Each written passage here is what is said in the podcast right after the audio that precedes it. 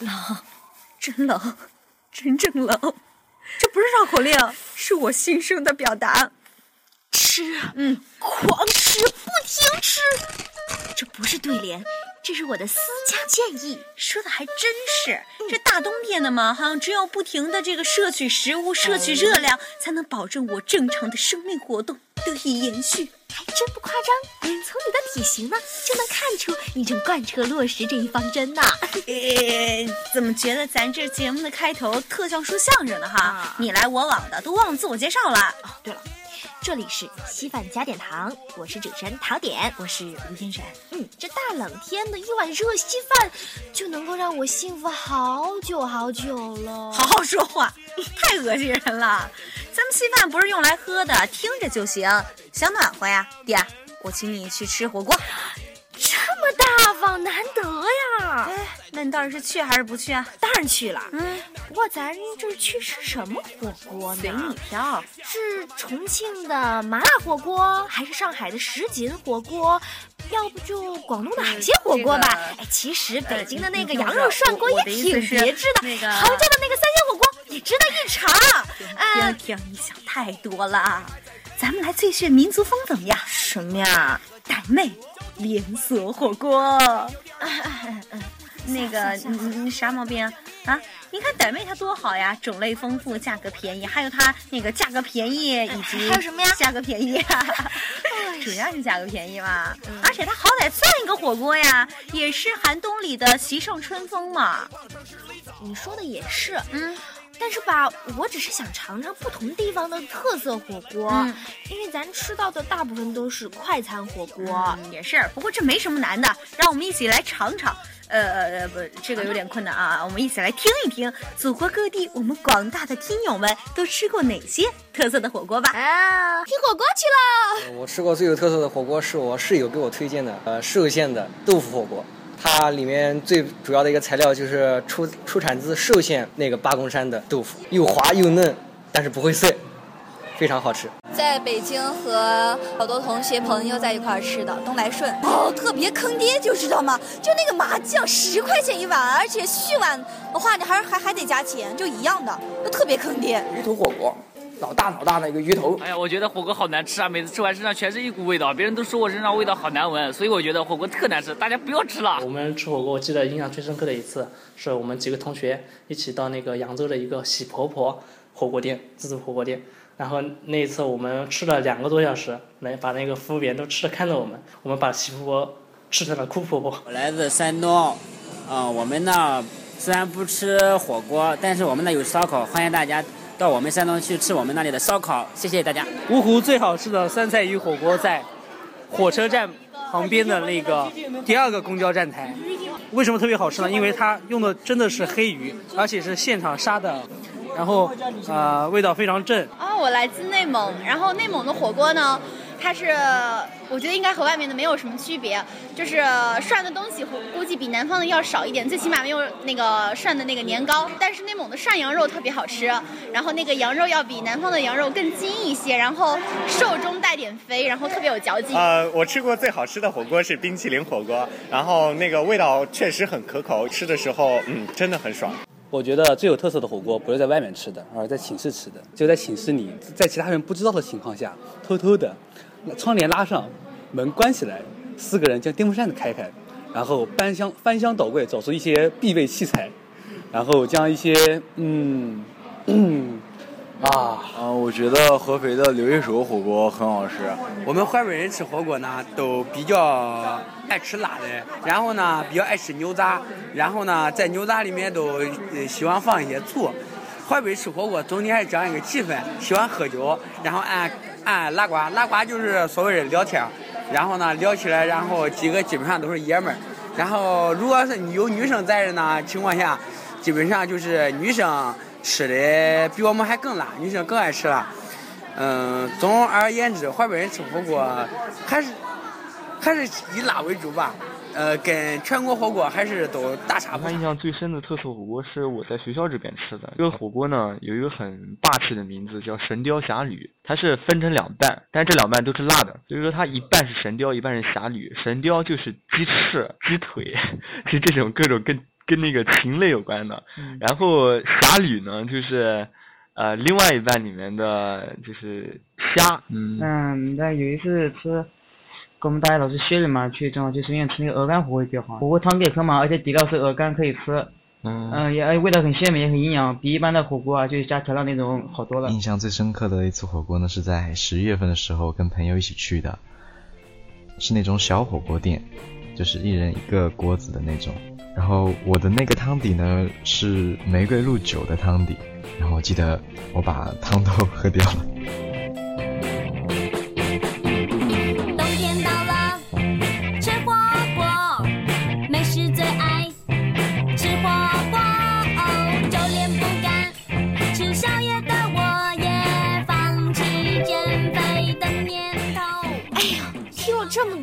我的胃都蠢蠢欲动了，咱快开吃吧！擦擦嘴，擦擦嘴，别急啊！吃火锅这么有情调的事儿，是要讲究方式方法的。这还要讲究啊？不就是卷起袖子，奋勇涮肉就好了吗？你就不懂了吧？让我们来听听大家教教你怎么样吃火锅，吃火锅有哪些妙法吧。一定要加麻酱，而且而且要加香菜。如果你要吃那种肉类的话，呃，吃肉类的话一定要加那个醋。去腥味儿。吃火锅呢，一定要吃面筋果，然后把面筋戳一个洞，用生鸡蛋打搅匀了之后，把它倒进面面筋果里面，然后再把面筋果下到火锅里面去，鸡蛋熟了之后就会觉得特别好吃。啊，一般吃火锅，然后就把西红柿放进去，然后，然后这样可能就觉得那个锅底比较鲜。这样，我最喜欢吃的是土豆，我觉得土豆呢一定要在一开始的时候就放进去，因为那最后在吃的时候才能够比较爽口，然后土豆的那种淀粉质咬得很碎很软。我吃火锅一般不讲究，我吃火锅不烫东西，只喝醋。吃完火锅一定要喝点酸奶，这样有利于养胃。只要有肉就可以。啊，技巧，我的技我的技巧就是吃火锅的时候放一些那个呃香油，然后放一些那个海鲜酱碟，然后呢用那个火锅底料冲一下，然后进行涮。但是有一个是必点的，就是蒜泥，因为他有的说呃吃重庆那边吃火锅是要放蒜泥的，因为它防癌症，他那边的普遍重庆那边的癌症发病率要低一点，所以一般都会点蒜泥。肉大概七八成熟的样子，然后蘸上花生酱，吃完之后再喝一口百事可乐，最好是冰的。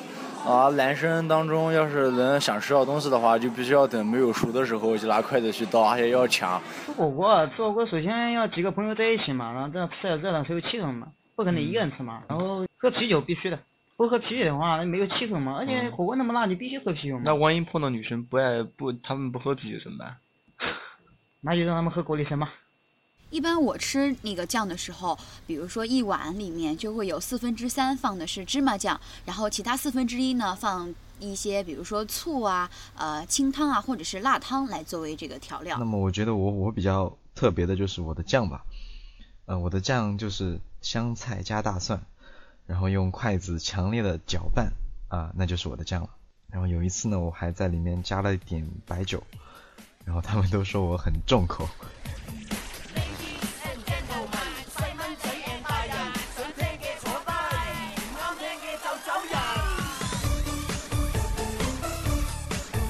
哎，大家给我们提供了这么多的好点子、好攻略啊！在这里呢，我们也给大家补充一些经典的吃火锅的方法。好，首先上这第一招，暗度陈仓。首先你要表现出主人的姿态，坐在上菜的位置，然后很大度的往锅里倒菜，搞得好像今天啊就跟你付钱结账一样。然后呢，你就拼命的往这个男生的碗里夹菜。注意啊，我们说的这个菜 呢，是缩小范围的解释，指的是那些你能吃得饱但又很廉价的蔬菜，像是这个大白菜、小白菜、中白菜、大包菜、小包菜。中包菜等等等等，像是金针菇啊，什么木耳是不在这个行列内的。对了，肉再多，咱胃就只有一个呀。所以总结起来，这就是炮灰政策，让白菜当炮灰。嗯，我们要消耗他们的战斗力，等差不多的时候，咱再往里边倒肉。笑什么笑呀？我现在终于知道了，嗯，为什么大辉上次跟我说，跟无言吃饭，永远。都吃不到肉，这就叫策略。好了，既然你这么强，我也不能示弱呀！奉献我的第二招，什么？先下手为强。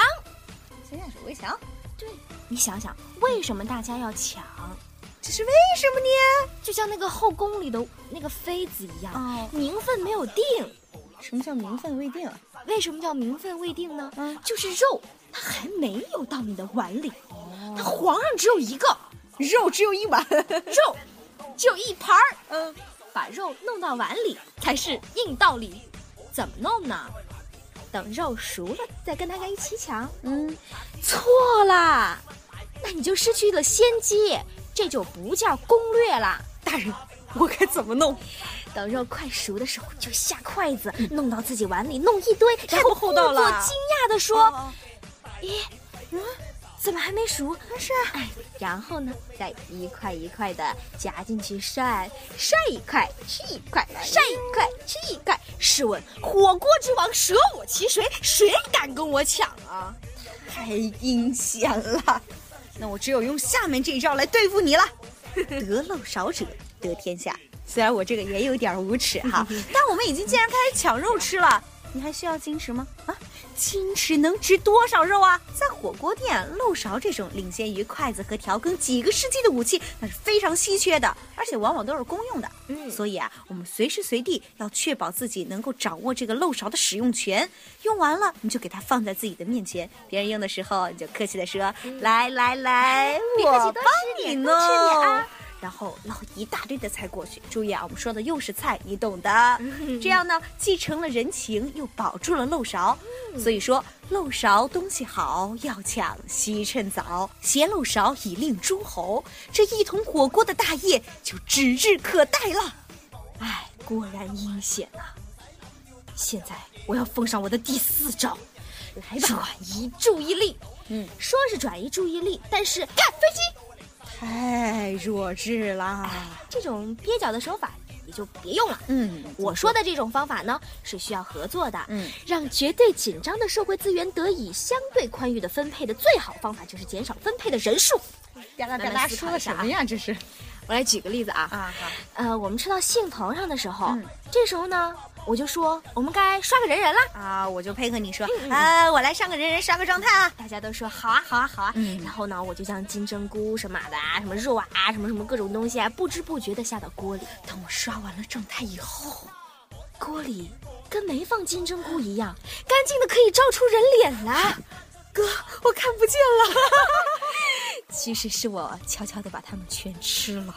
你看啊，我们吃一个火锅都整出了这么一大堆的攻略，看来这中华文化真是博大精深啊！那是耀我国威。嗯，但是说真的呀，吃火锅虽好，可不要贪杯哦。啊不不不，可不要贪吃哦。每周呢，最好是别超过一次。吃的时候也别心急，别像嫣然那样烫到嘴就不好啦。太烫了，我说真的。嗯，太烫了，对食道不好。我的事儿。嗯，而且吧，这个吃火锅，你一定要等这个菜烫熟了再吃，别像点儿一样，这个肉还是冻的呢，就往嘴里塞。呀，我是那种人嘛。一定要注意这个卫生，而且要多放一些蔬菜，消消火，而且可以当炮灰嘛。嗯除了你刚刚说的这个之外呢，吃火锅的顺序也是很有讲究的。嗯，哎，我觉得咱们突然转型成了夕阳红节目。各位听众不，各位观众，这里是夕阳红节目，本周教您如何吃火锅。好的，最好呢在吃前先喝小半杯的新鲜果汁，嗯，接着吃蔬菜，然后是肉，这样也可以合理利用食物的营养，减少肠胃的负担，达到健康饮食的目的。而且呀，这是持久战的战术。你确定这是夕阳红吗？太吓人了。嗯火锅不仅是一种烹调方式，也是一种用餐方式；不仅是一种饮食方式，也是一种文化模式。你这是易中天品火锅呢？哎呦，被你听出来了，模仿的真像。别转移话题。我说好的火锅呢？我的那个那个朋友们啊，我们本期的稀饭加点糖，你这人就要结束了。我是主持人吴嫣然，我们下期再见。等等等，你先你先把结束语说了啊，结束语说了。我是主持人陶点，我火锅再见再见，火锅给我。我的志愿是做一个校长。每天收集了学生的学费之后，就去吃火锅。今天吃麻辣火锅，明天吃酸菜鱼火锅，后天吃猪骨头火锅。陈老师直夸我：“麦兜，你终于找到生命的真谛了。”我我们四川火锅巴适的板，然后有烧鲜丸子、鲜丸子、红烧丸子、四水丸子、白丸子、肉丸子。你们如果要吃的话，这个好办得多，你来找我就行了。哎呀，我跟你说嘛，吃的人口水都想流出来。作为一个四川人啊，经常吃火锅，所以对于我来说没什么特别的感觉，就像是吃白米饭一样，应该算得上是习惯了吧。要不然我多说点儿，跟你们吃的哈戳戳的，憨巴儿憨巴儿的，然后躺那儿一动不动的，闷墩儿闷墩儿的整成，躺那儿一动不动整成闷墩儿，再请你们喝点小酒。走起路来二晕二晕的，走起路来打串串。好，拜拜，这样子嘛，OK。係要一隻鴨加塊荔芋共我一起炸。